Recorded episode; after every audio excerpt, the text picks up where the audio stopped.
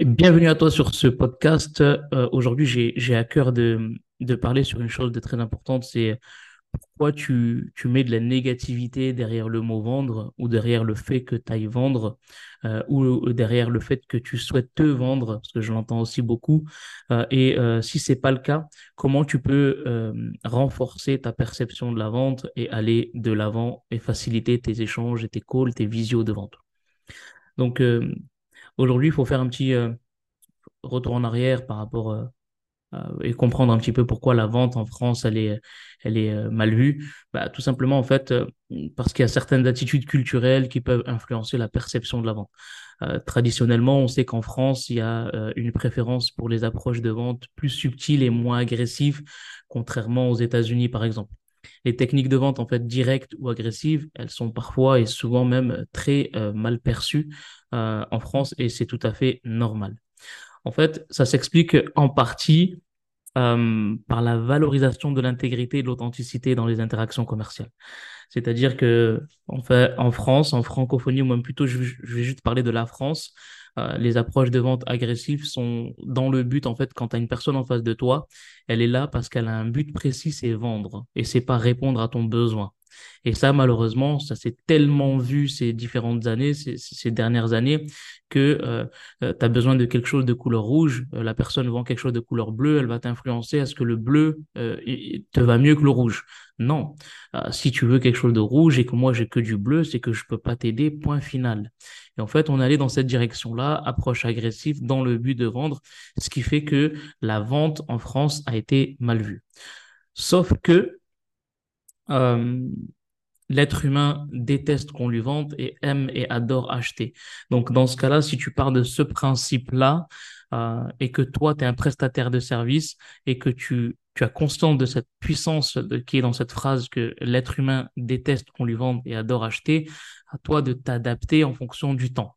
Tu sais que traditionnellement, euh, il y a une mauvaise image en France sur le mot vendre, bah, transforme-le en donner envie d'acheter.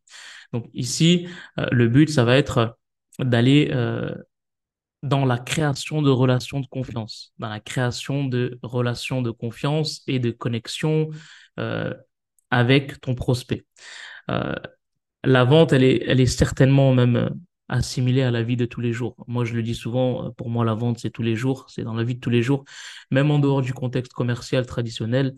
En réalité, on, est tous confrontés à des situations de vente dans notre quotidien que ce soit en essayant de convaincre quelqu'un euh, de ton entourage, de ta famille, ou tes enfants, ou ton mari, ou ta femme, euh, ou ton partenaire, ou de négocier ou d'influencer les autres. Bref, tu, tu es au quotidien dans la vente sans t'en apercevoir.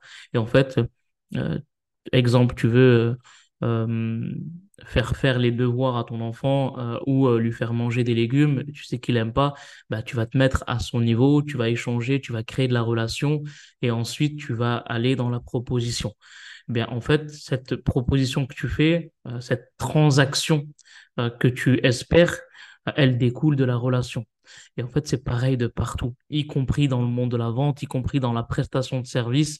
Euh, elle se limite pas seulement à la transaction, euh, ça va vraiment au-delà.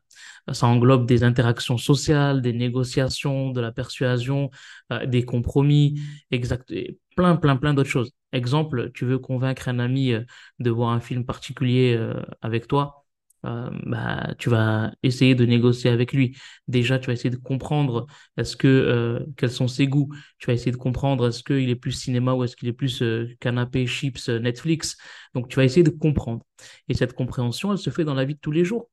Donc, à toi de transmettre en fait euh, ces, cette- ces, ces créations de relations que tu fais au quotidien dans ton activité.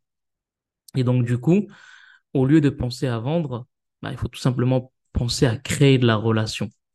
Euh, donc, euh, créer de la relation, ça passe par différentes étapes. Ça passe par mettre en place ton marketing, ça passe par être visible, euh, ça passe par euh, euh, apporter de la valeur, ça passe par euh, partager des conseils, récolter des témoignages. voilà, et plein de choses en fait qui vont faire que tu vas être visible de la bonne manière et tu vas inspirer des gens dans le but de les attirer vers toi et de leur donner envie d'acheter. Et donc là, on sera plus dans de la vente. Donc, juste si on doit poser ce, premier résumé, en fait, la vente est peut-être considérée comme une compétence essentielle dans de nombreux aspects de ta vie quotidienne, en fait.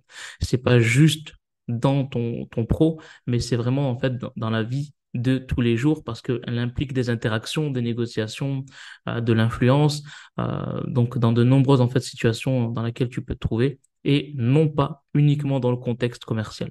Donc ça veut dire quoi aussi? Ça veut dire que plus tu es dans cette création de relations de confiance dans ta vie de tous les jours et plus en fait la vente va te paraître facile dans ton business, dans ton activité. Et, c'est là toute la force parce que euh, j'aime beaucoup dire aux personnes que, que je coach, euh, vos premiers cobayes, c'est, votre entourage. Euh, je vous donne une anecdote. Moi, je ne pouvais pas, il y a cinq ans, rester plus de deux minutes au téléphone avec une personne. Euh, c'était quasiment en inenvi- inenvisageable ou inenvisageable. Je n'aimais pas rester au téléphone.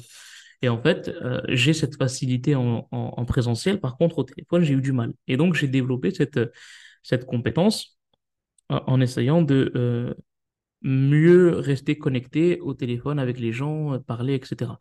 Et la première personne avec qui j'ai développé cette compétence, c'est ma mère.